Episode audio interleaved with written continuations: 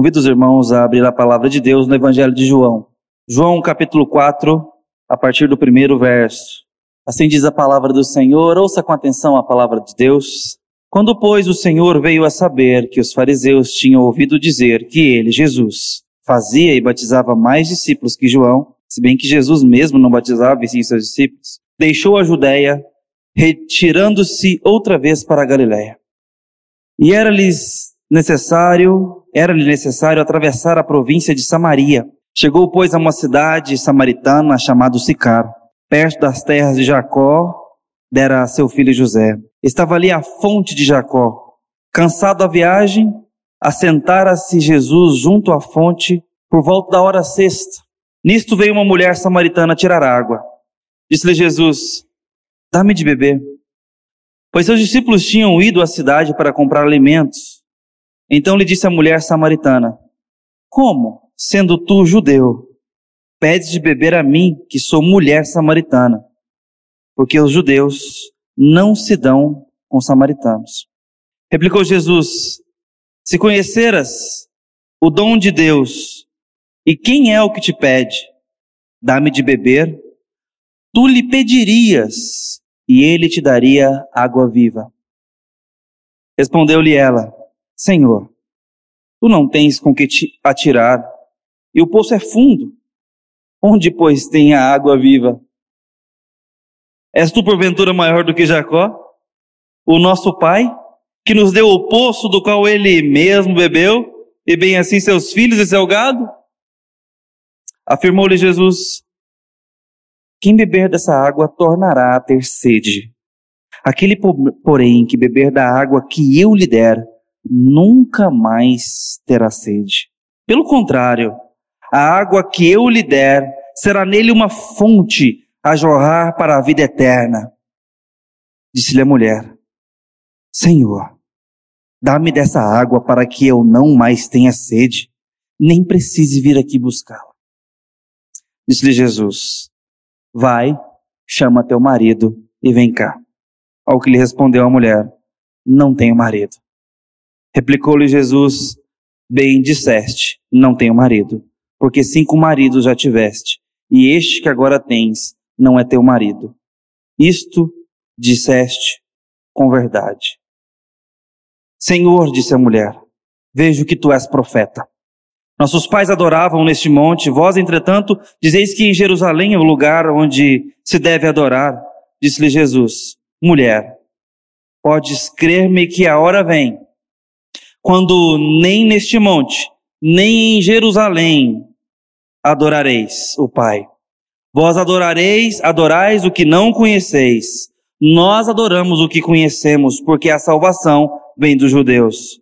Mas vem a hora e já chegou, em que os verdadeiros adoradores adorarão o Pai em espírito e em verdade, porque são estes que o Pai procura para seus adoradores.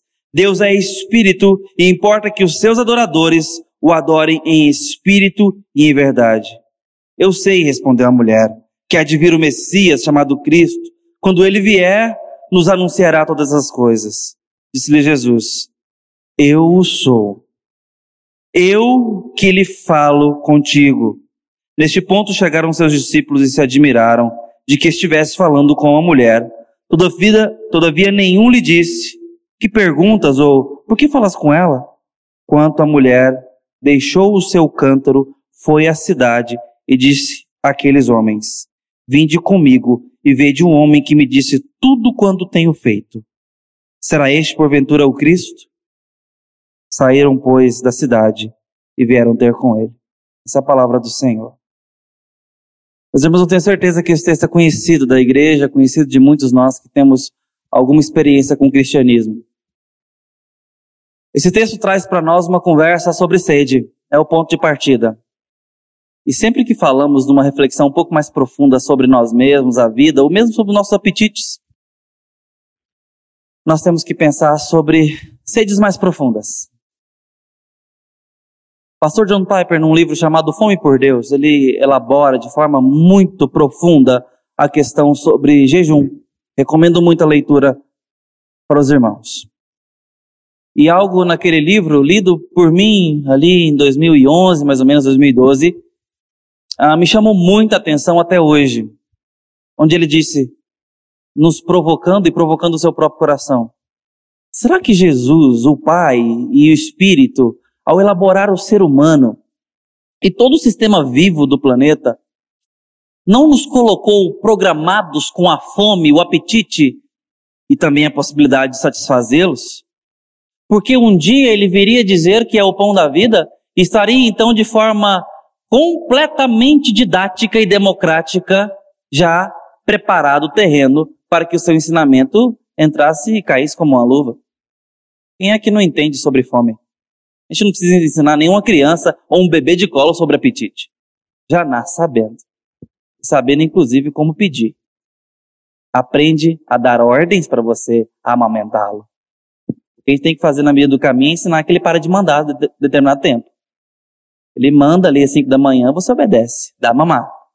Depois de um tempo, você tem que ensinar que seu filho não manda mais. É uma necessidade da vida. Mas mesmo uma criancinha dessa sabe sobre fome, apetite e pede. Todo mundo sabe sobre comida. Todo mundo entende sobre bebida. É democrático demais.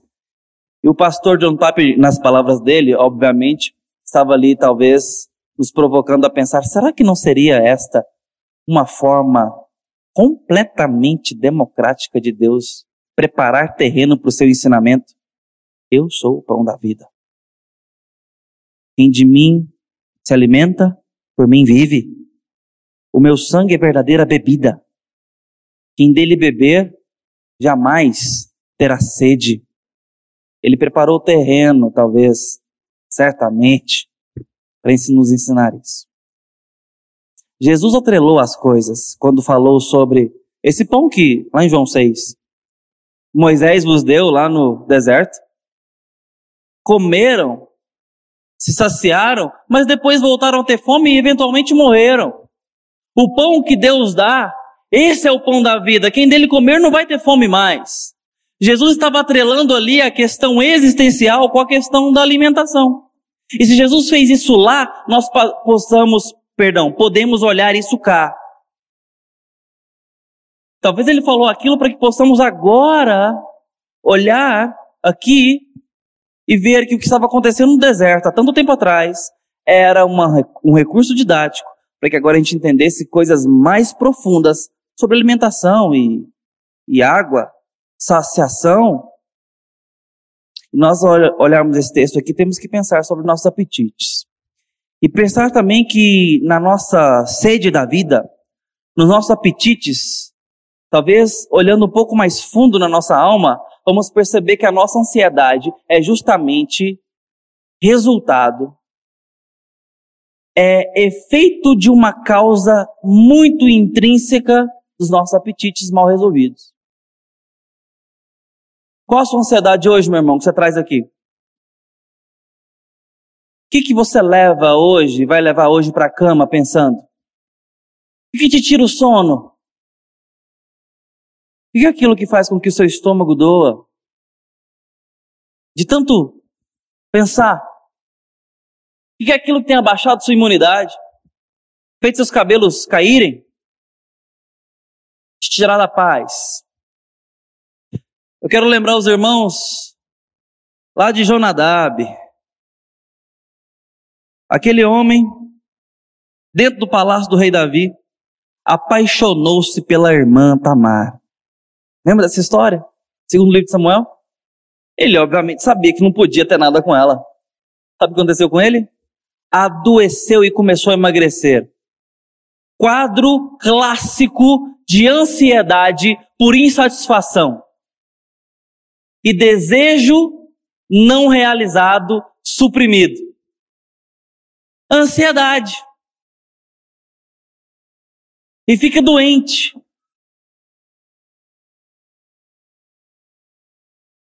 Já imaginou? Lembrar lá, pega seu filho como exemplo, sua filha, de 10 anos de idade. 10 anos é uma idade em potencial para a gente conversar sobre isso. Estamos agora, final de março, entrando em abril, né? Compre o presente de Natal dele. Ou dela. Aquele presente que você vai pegar o décimo terceiro para comprar. Tá prometendo já tem um tempo, vai ver se ele passa de ano para ver se compra esse presente, mas já compra. Embala e coloca onde você vai colocar a sua suposta árvore de Natal. Não sei se você gosta disso, mas finge que sim. Embala e coloca lá e fala: Filho, seu presente está aqui. Só pode abrir dia 25 de dezembro. Até você vai abrir esse negócio, ou não é? Ansiedade. A gente cultiva isso desde pequeno. O problema é que as nossas fomes e sedes, os nossos apetites vão se tornando mais complexos com o passar do tempo. Já não é mais por uma bicicleta que o nosso coração se aperta. Nossa fome vai ficando um pouco mais profunda. Nossas insatisfações vão ficando um pouco mais complexas. Isso é resultado suficiente para que a gente pense, por exemplo, num quadro estatístico muito grave, quando a gente olha para o Brasil, para o mundo. Ouça comigo. Um em, um em cada dez, uma em cada dez pessoas no mundo se constata alguma disfunção ou patologia de ordem emocional psicossomática. A cada dez pessoas se pode contar uma pessoa com problema emocional. 33% da população mundial sofre claramente de ansiedade. Depressão afeta 350 milhões de pessoas no mundo. Isso significa 16,5% mais ou menos. Mais de 80 mil brasileiros estão afastados do trabalho por causas depressivas. Depressão é sim a principal causa de afastamento no trabalho hoje. E cerca de 30% da população de São Paulo sofre constatadamente, ou seja, por amostragem, com distúrbios emocionais e com patologias nessa ordem. Por que eu estou falando esses números para os irmãos? Porque, de fato, meus irmãos, a grande razão para as nossas doenças emocionais vem de insatisfação. Não estamos satisfeitos e adoecemos. E muitas vezes não estamos satisfeitos e estamos com sede, porque nós não sabemos onde pegar água. Fica com sede no meio do mar e vai arriscar beber água. A gente já sabe o resultado. E muitas vezes nós temos buscado aquilo que não nos alimenta. Eu já contei muitas vezes para os irmãos a história da balinha frigelos lá em casa, antes do almoço. Eu, criança, queria comer. Minha mãe bradava do fogão. Não pode porque você vai almoçar. Aquele era o meu apetite, aquela era a minha vontade. Mas aquilo não tinha fator nutricional para minha alimentação diária. Mas se eu pudesse escolher, era aquilo que meu coração estava pedindo. O que o seu coração está pedindo? Para onde você está olhando? Insatisfação. Não quero comer arroz, feijão, proteína e carboidrato. Quero simplesmente comer doce. Não quero meu casamento, quero outro. Não quero meu cônjuge, quero outro. Não quero meu trabalho, quero outro. Não quero ser assim, quero ser diferente. Não gosto da minha aparência, Quero outra. Qual o seu apetite, meu irmão, minha irmã? Qual o seu apetite? O romancista Dostoiévski falava o seguinte, numa frase que foi repetida por várias outras pessoas com outras palavras, mas há um vazio no homem do tamanho de Deus. Há um vazio em nós do tamanho do Senhor e vazio nós preenchemos com o que tivermos para preencher. E a gente só dá o que tem, ainda que seja para o próprio coração. A gente só dá o que tem, ainda que seja para o próprio coração. Meus irmãos, ao olhar para o que está acontecendo nesse texto, eu vejo insatisfação nessa mulher. O diálogo que Jesus começa com ela é sobre sede.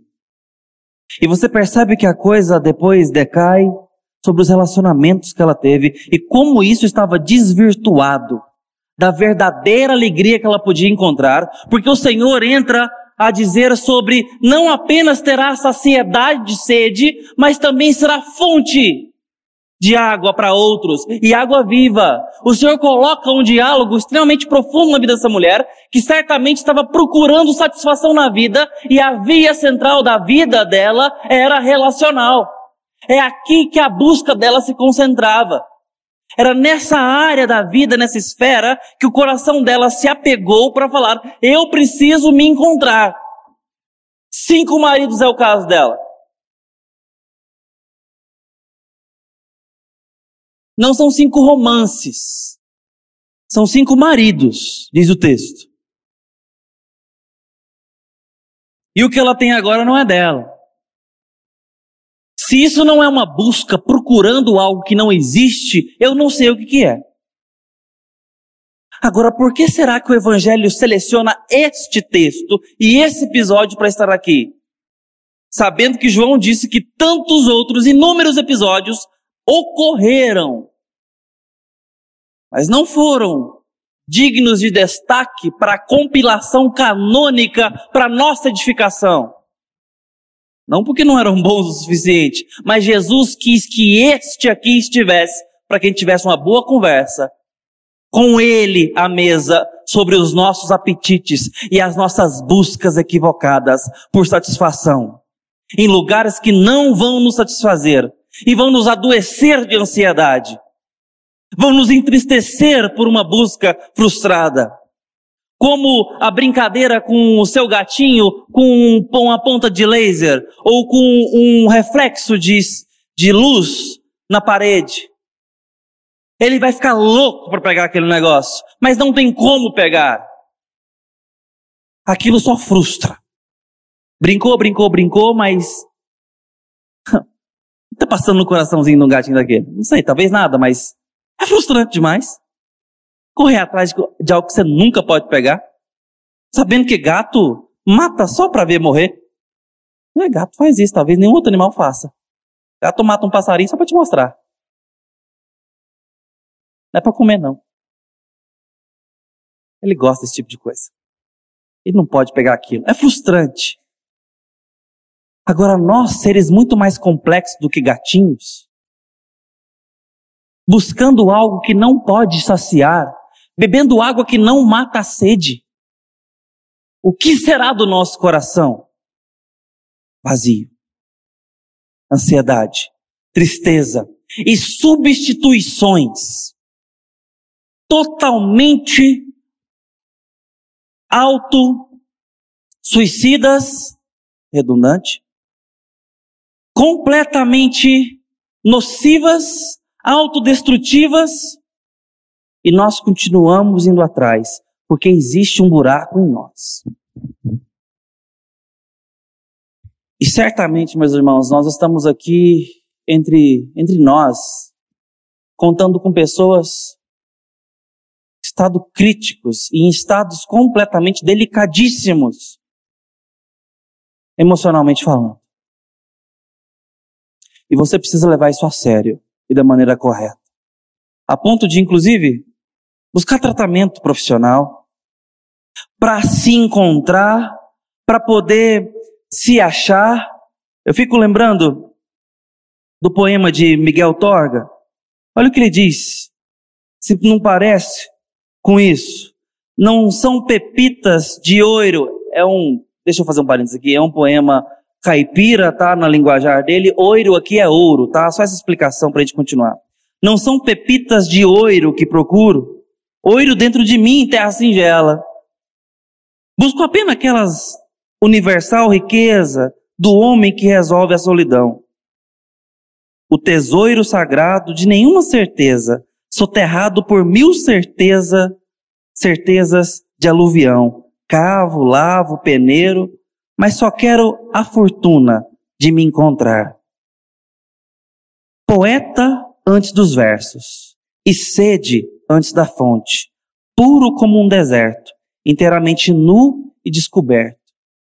Na simplicidade desse homem, muito famoso, inclusive, dos poemas lusitanos, ele está nos dizendo que a busca dele não são por grandes verdades por aí. Ele quer se encontrar.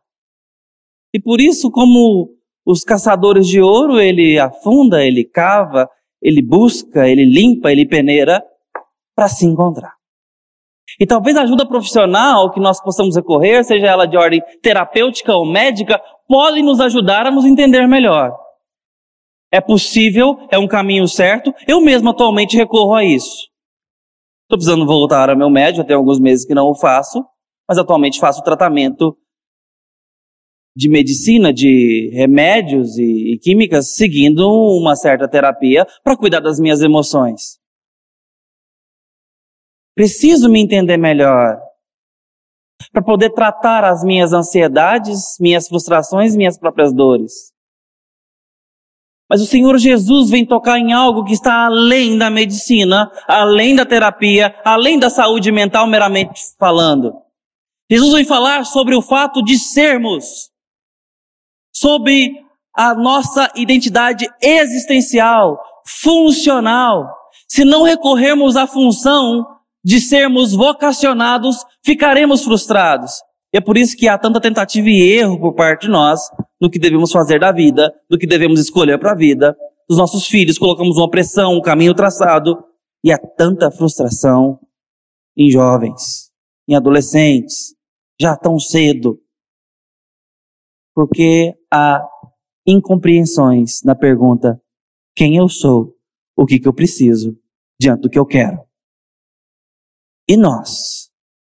Quais são os nossos apetites? Repito, o que o seu coração tem almejado para si? O que, que você tem contemplado na janela, na vitrine da sua vida?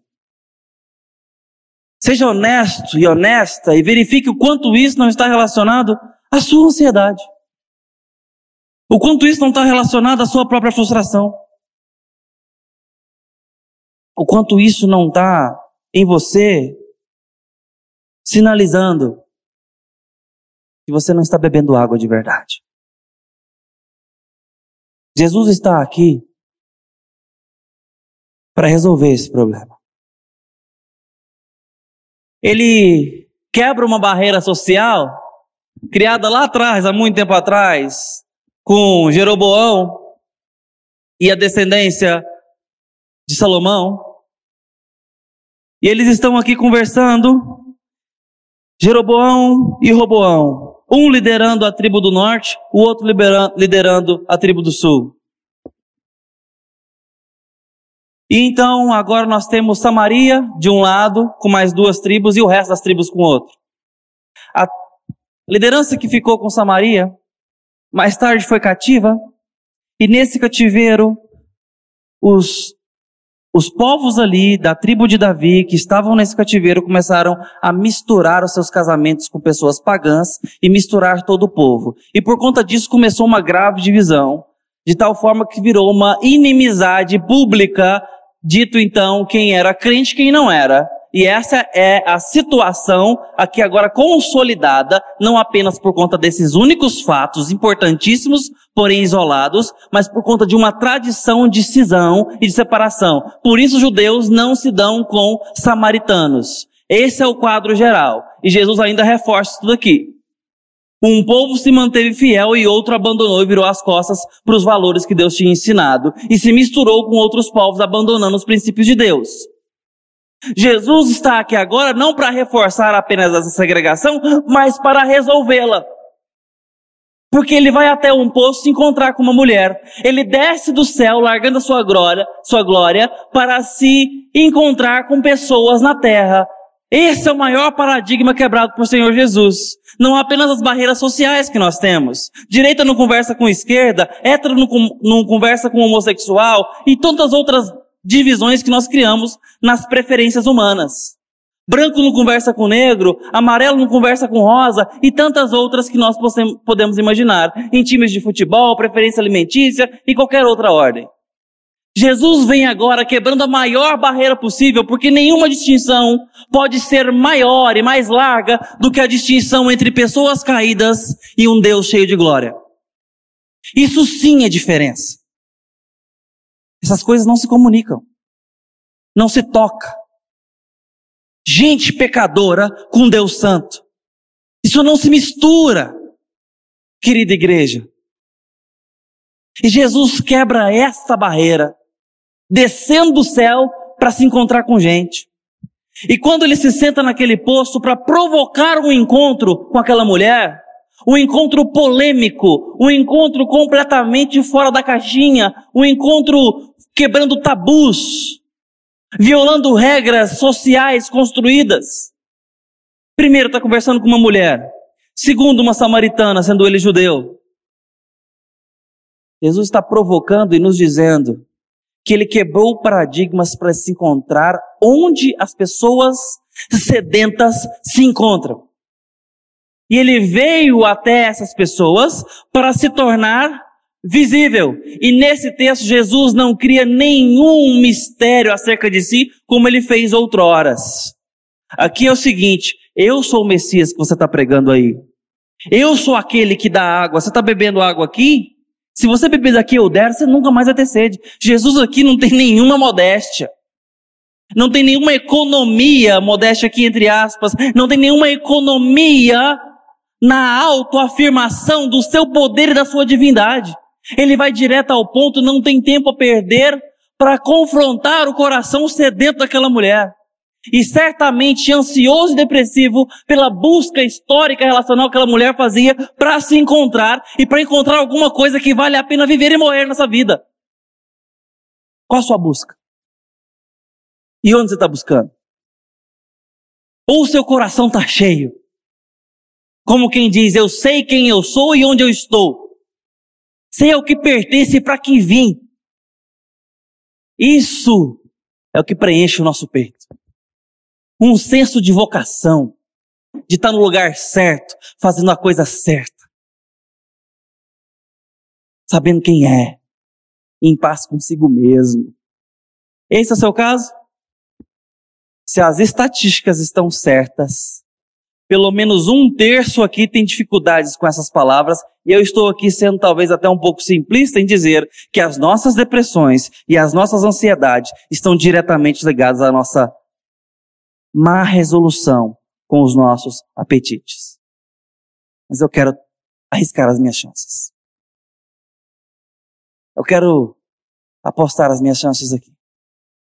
De que a nossa busca equivocada para nos realizar tem gerado em nós doenças graves. Tem gerado em nós autodestruição. Está nos comendo por dentro. Está nos matando. Está nos encurvando a cabeça.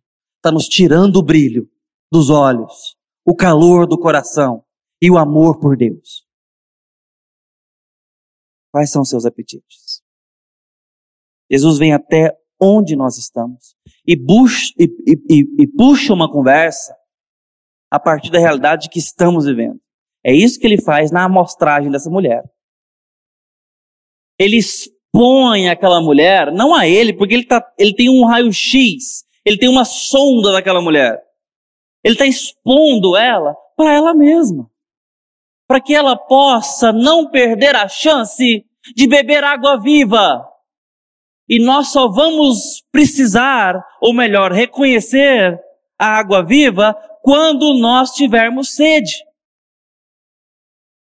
Nós ontem estávamos numa trilha ali pelo caminho de Cora, que é a trilha é, identificada como a trilha de Cora Coralina, ali rumo aos Pirineus, depois do nosso acampamento ali da nossa, do casarão da Dona Agnes.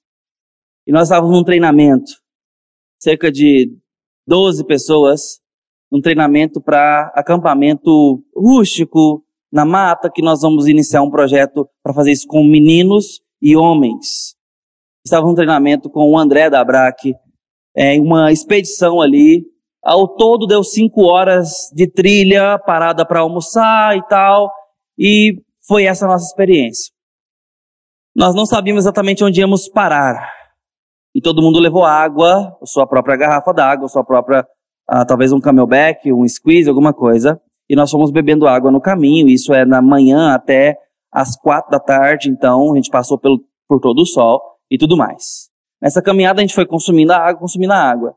Mas nós precisávamos ainda de uma quantidade boa de água para fazer o almoço. Tínhamos ali nossa comida embalada a vácuo para arroz, um, uma calabresa, um bacon, um macarrão, tudo precisava ser cozido. E nós agora estávamos procurando água. Uma região que é farta, passamos por um lago, depois passamos por ah, nascentes, mas morro acima, começamos a ficar atentos para ver se achávamos água. A sede já estava batendo e precisávamos de uma quantidade expressiva para cozinhar. Esse episódio simples me lembra que se eu não tiver com sede, eu nem dou bola para numa nascente brilhante pulando ao meu redor. Eu não dou bola para o rio Corumbá com água limpa passando ao meu redor. Se eu estou bebendo refrigerante, uma Coca-Cola gelada, não quero saber de um gole d'água. Se nós não reconhecermos que a fonte da nossa sede é por água viva, nós vamos negligenciar a água que Jesus dá. Se nós não encontrarmos em nós apetite primário pelo Criador, nós vamos negligenciar o pão da vida e vamos continuar a petiscar, a nos lambuzar, a buscar por qualquer outro tipo de alimento ou não alimento para pôr na boca e no estômago. E vamos permanecer famintos, insatisfeitos e tristes, sem brilho, sem vocação e sem realização. Os irmãos estão entendendo a gravidade que Jesus expõe diante do posto de Jacó? Mulher, você está bebendo água porque tem sede. Deixa eu te contar uma coisa. Tem sede mais profunda que essa para resolver. E eu vim resolver. Jesus quer resolver a sua sede. Pelo amor que Deus tem a você, entenda isso na sua busca por satisfação que ele quebrou paradigmas para estar aqui disponível a você, visível a você, te encontrando onde você está e não te chamando para que você caminhe tantas léguas para encontrar com ele. Ah, olha, o dia que você fizer isso, aí sim eu te dou mola. Jesus está indo atrás de você, meu irmão e minha irmã, por enquanto, e dizendo: Eu tenho água viva para te dar. Eu posso resolver o seu problema, te fazer feliz de novo, ou talvez do jeito que você nunca foi. Você parou de buscar de mim. Você parou de comer de mim e do pão que eu dou. Você parou de depender da mão que supre. Qual o seu apetite? Quais são suas sedes? O que tem provocado suas ansiedades? C.S. Lewis diz o seguinte: Se encontra em mim um desejo que nenhuma experiência nesse mundo possa satisfazer, a explicação mais provável é que eu fui feito para outro mundo ou algo muito maior. Se nenhum dos meus prazeres terrenos é capaz de satisfazê-lo, isso não prova que o universo é uma fraude. Provavelmente os prazeres terrenos não têm o propósito de satisfazer esse grande apetite, mas apenas despertá-lo, de sugerir a coisa real. Se for assim, tenho de tomar cuidado para, por um lado, jamais desprezar ou ser ingrato em relação a essas bênçãos terrenas, e por outro, jamais confundi-lo com outra coisa, da qual elas não passam de um tipo de cópia, um eco ou uma miragem. Se encontro em mim um desejo maior do que todas as outras satisfações do mundo, é porque eu fui feito para algo. E eu acrescento, alguém maior. Meus irmãos, o que tem feito você se agoniar buscar o que tem tirado seu sono. Jesus vem até nós com sede para gerar encontro, oportunidade, para expor a você a luz, a água. E mais do que isso, para fazer com que você seja fonte de água. Jesus não veio apenas satisfazer os seus grandes apetites. Ele veio te dar propósito e missão. Te mostrar por que, que você está aqui. Dizer que você na mão dele não tem apenas identidade, mas tem responsabilidade. Dizer que nele você se encontra, que nele você se capacita, que nele você se satisfaz, se realiza para realizar.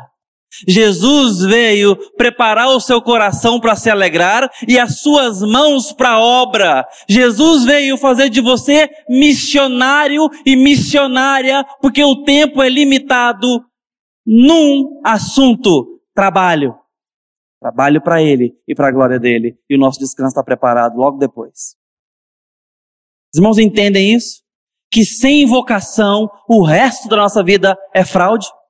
É invenção de moda? Eu sei o quanto isso é sério. E eu não estou falando que você tem que ser pastor, oficial de igreja, ir para a África como missionária, não.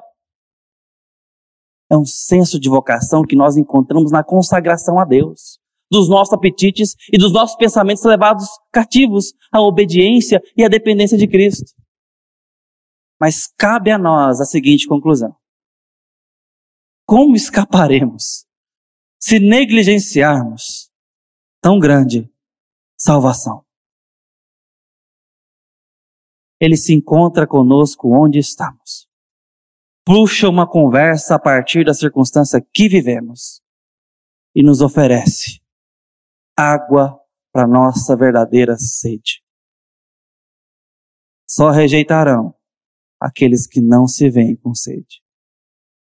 Só rejeitarão aqueles que não se veem famintos.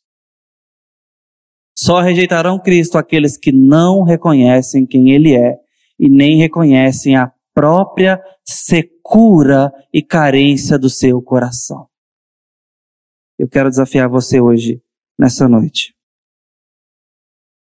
a desafiar o seu coração, a crer mais em Jesus e dizer: Senhor, dá-me dessa água para que eu nunca mais tenha sede. E para que de mim fluam rios de água viva por outros. Traga os seus apetites nessa hora em oração. Traga aquilo que você tem buscado tanto.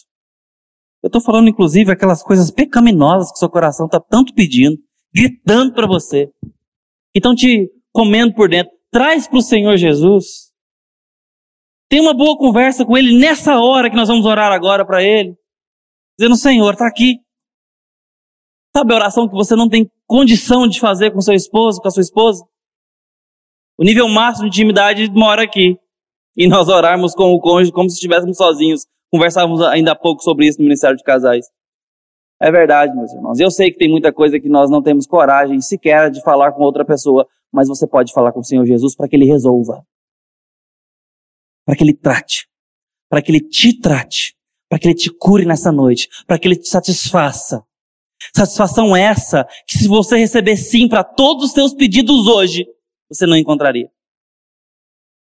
Porque só Jesus, sendo glorificado por nós, pode satisfazer o nosso coração humano, feito para Ele, para ter alegria nele. Eu quero orar por você e por mim. Nós vamos fazer isso. Mas eu insisto com você, se exponha diante de Deus. Diante da palavra pregada de Cristo Jesus, Jesus está se colocando à disposição sua. Está indo até o poço de Jacó para se encontrar com você. É assim que Jesus se aparece hoje para nós. A fé vem pelo ouvir e ouvir a palavra de Deus. Esse é o ponto de encontro com o Senhor hoje. Você pode deixar ele passar batido e dizer muito obrigado, Senhor. Deixa por uma próxima hora. É liberdade sua. Só não sei se vai ter próxima hora. E só não sei se você pode arriscar tanto. Vamos orar. Senhor Jesus, Deus Pai e Espírito Santo. Nosso coração busca muitas coisas temos apetites complexos. Mas todos eles, ó Deus, nos mostram algo muito verdadeiro. Que nós queremos ser satisfeitos. Queremos nos encontrar e nos realizar. Fomos criados para a alegria, para o prazer, para a plenitude. Mas Deus, quão facilmente nos desorientamos e somos incoerentes, incorretos e até mesmo inocentes com relação à satisfação que precisamos ter. E é por isso que o Senhor Jesus desce do céu para nos mostrar a verdade. Mas não apenas para expô-la a nós e nos deixar com ela, cientes, desesperançosos. Não, Pai. O Senhor nos dia, é, cria em nós diagnóstico para propor a cura e o remédio. O Senhor é a cura. O Senhor é o Evangelho. Te buscar e te encontrar é o que precisamos. E a partir disso, viver as nossas vidas. Submeter nossas vontades e prazeres, nossas dores e desgostos. E levar o nosso pensamento cativo ao Senhor. Te buscar e te achar glorioso. E viver para o Senhor e para outros. E eu te peço que nessa noite o Senhor visite essa igreja, Pai. Encontre corações sedentos, terra seca e árida, para regar com a tua água viva, Senhor. Encontre, ó Deus, aqui adoradores para te adorar em espírito e em verdade. E só o Senhor pode fazer isso por nós. Só o Senhor pode nos encontrar onde precisamos ser achados. E nós entendemos, ó Deus, que se a tua palavra foi pregada com liberdade nessa noite, é porque o Senhor Jesus continua interessado nessa vida. E eu te peço, ó Deus, alcance essa vida e esse coração.